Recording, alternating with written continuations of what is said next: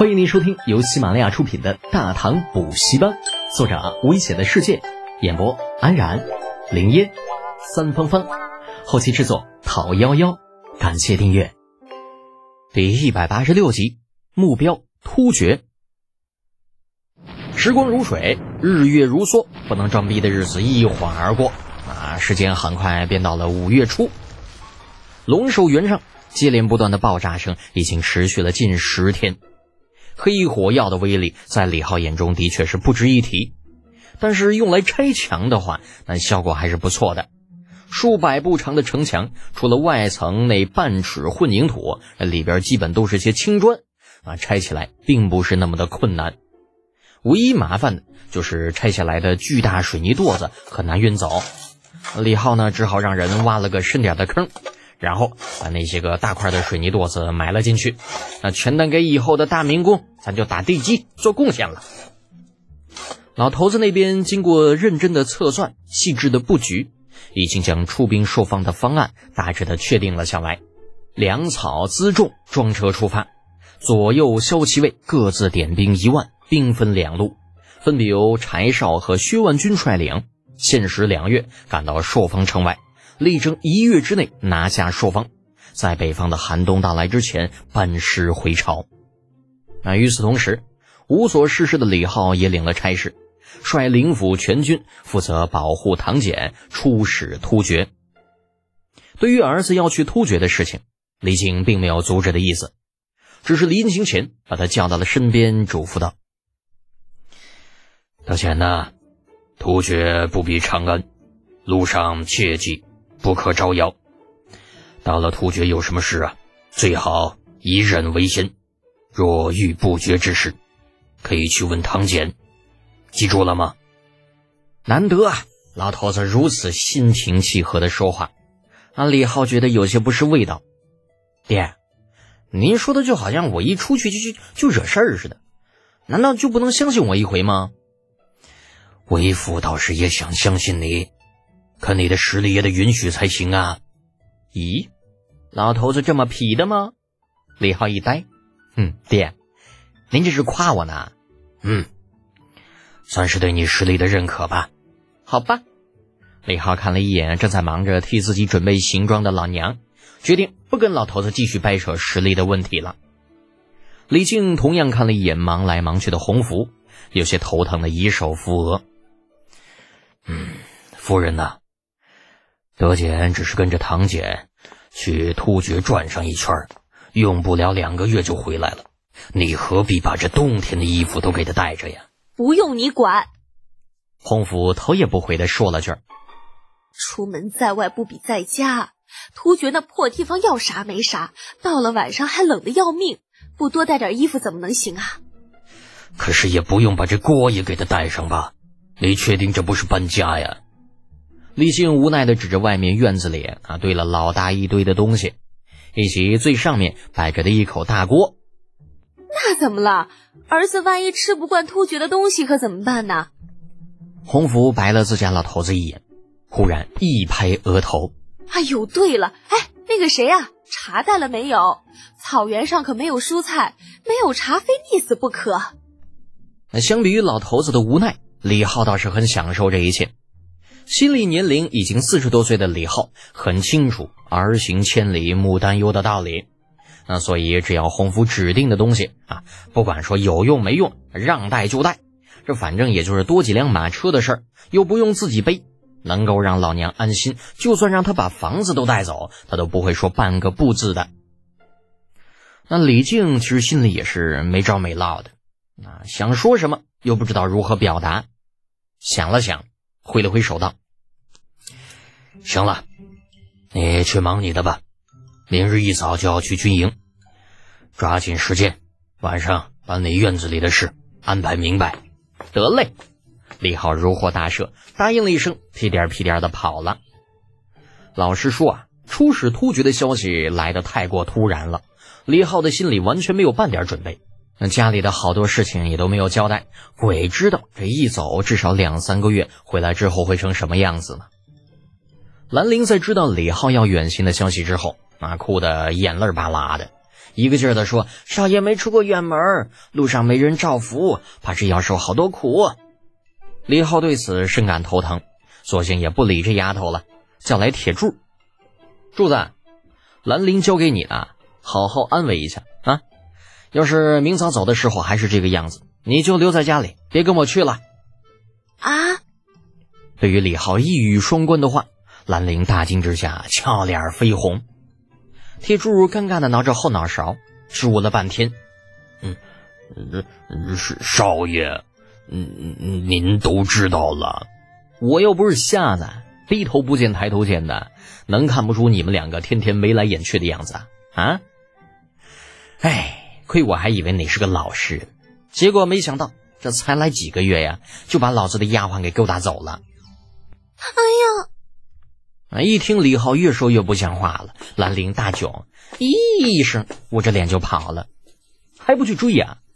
啊！瞪了一眼犹犹豫豫的铁柱，李浩没好气的说了句然后独自一人回了房间。出发的日子并没有确定，但是自从接到圣旨的那一刻起，李浩就算是有任务在身，必须去军营待命，这是规矩，不管是谁都不能够违抗的。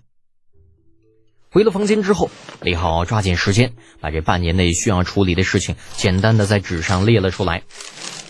玻璃烧制的工作进行了一半，眼下还没有成品出现，这个工作不能停，还要继续试验。造船虽然已经提上了日程，但却并没有开始。现在看来啊，还要再拖上一段时间。至于其他的事物，嗯，好吧，其他的确实也没啥事儿，简单的弄了一下。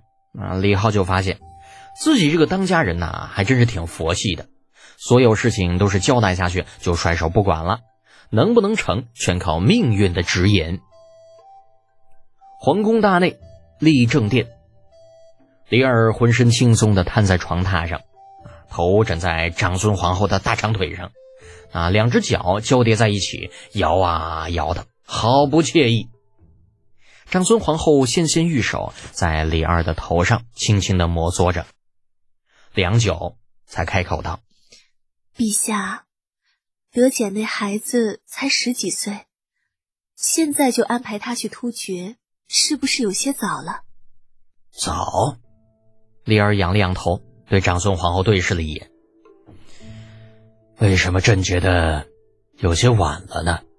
啊！长孙皇后扑哧一下笑了出来。了然道：“妾身知道了，陛下一定是被德简的孩子给烦着了，故而才会把他支得远些，眼不见心不烦，是吧？”李儿重新躺好，目光深邃：“这只是其中一个原因呐，更主要的是玉不琢不成器。那个臭小子，你要是不给他些压力。”他就能一辈子混吃等死。难得遇到一个好胚子，朕不想让他在朕的手里被养废了。长孙皇后摇了摇头。就算这样，十四岁便以副使的身份出使突厥，也有些过了。怕是除了骨之甘罗，很少有人能与之相比了。虽然长孙皇后与李浩一共没见过几次面。但是却对这个比自己儿子大不了几岁的小家伙印象十分的好，那平时也没少帮他说好话。这次啊，听说李浩要跟着唐俭出使突厥，那直觉有些不忍心，想劝李二收回成命。可是李二的决定又岂是那么容易更改的？身为大唐皇帝，说出去的话如同泼出去的水，一口唾沫一颗钉，要再舔回去，你这算怎么回事嘛？卢国公府，程茵茵正在院中抚琴呢，耳听着隔墙后院演武场上战马嘶鸣，琴声越来越急，升至高处，嘣嘣两声，琴音戛然而止。小姐，身边的侍女关切的上前一步，程茵茵摇摇头，淡淡的说道：“无妨，弹得急了，婢子这就让人来修。”程茵茵不语，似是没有听到一般。望着断掉的琴弦，心沉甸甸的，那总觉得似乎有什么事情要发生。片刻之后，府上的琴师跟着侍女而来，简单而快速的将断掉的琴弦换好之后，告辞离去。程茵茵再次将手放到琴上，奈何这次却怎么也静不下心来，正想命侍女将琴撤了，却听侍女低声说道：“小姐，婢子刚刚在前院听到一个消息。哦，什么消息？反正也没有什么心思谈了。那程茵茵索性打算听听这侍女到底听到了什么。侍女想了想，似乎在组织语言，隔了片刻，才缓缓的说道。”小姐，我听说魏国公府那位公子近期要以副使的身份出使突厥。什么？砰的一下，程茵茵猛地站了起来，杏眼圆睁。消息可真？侍女被吓了一跳，连忙说道：“是楚墨少爷说的，应该真吧？听说楚墨少爷也要去呢。不行，他们不能去。”想到刚刚无故断掉的琴弦，程茵茵断然道。侍女小心的看了程茵茵一眼，小姐，这只怕是不行呢。楚墨少爷说圣旨都下了。程茵茵只觉心中一乱，一时间也不知道应该怎么办了。圣旨一下，就算天王老子来了也很难改变。那就算此行不急，也非去不可。那再说了，这种事情怎么可能因为她一个小丫头弹琴断了琴弦就改折一弦呢？犹豫良久，程茵茵似乎下定了某种决心，拂袖向院外走去。小姐，小姐，您去哪里呀？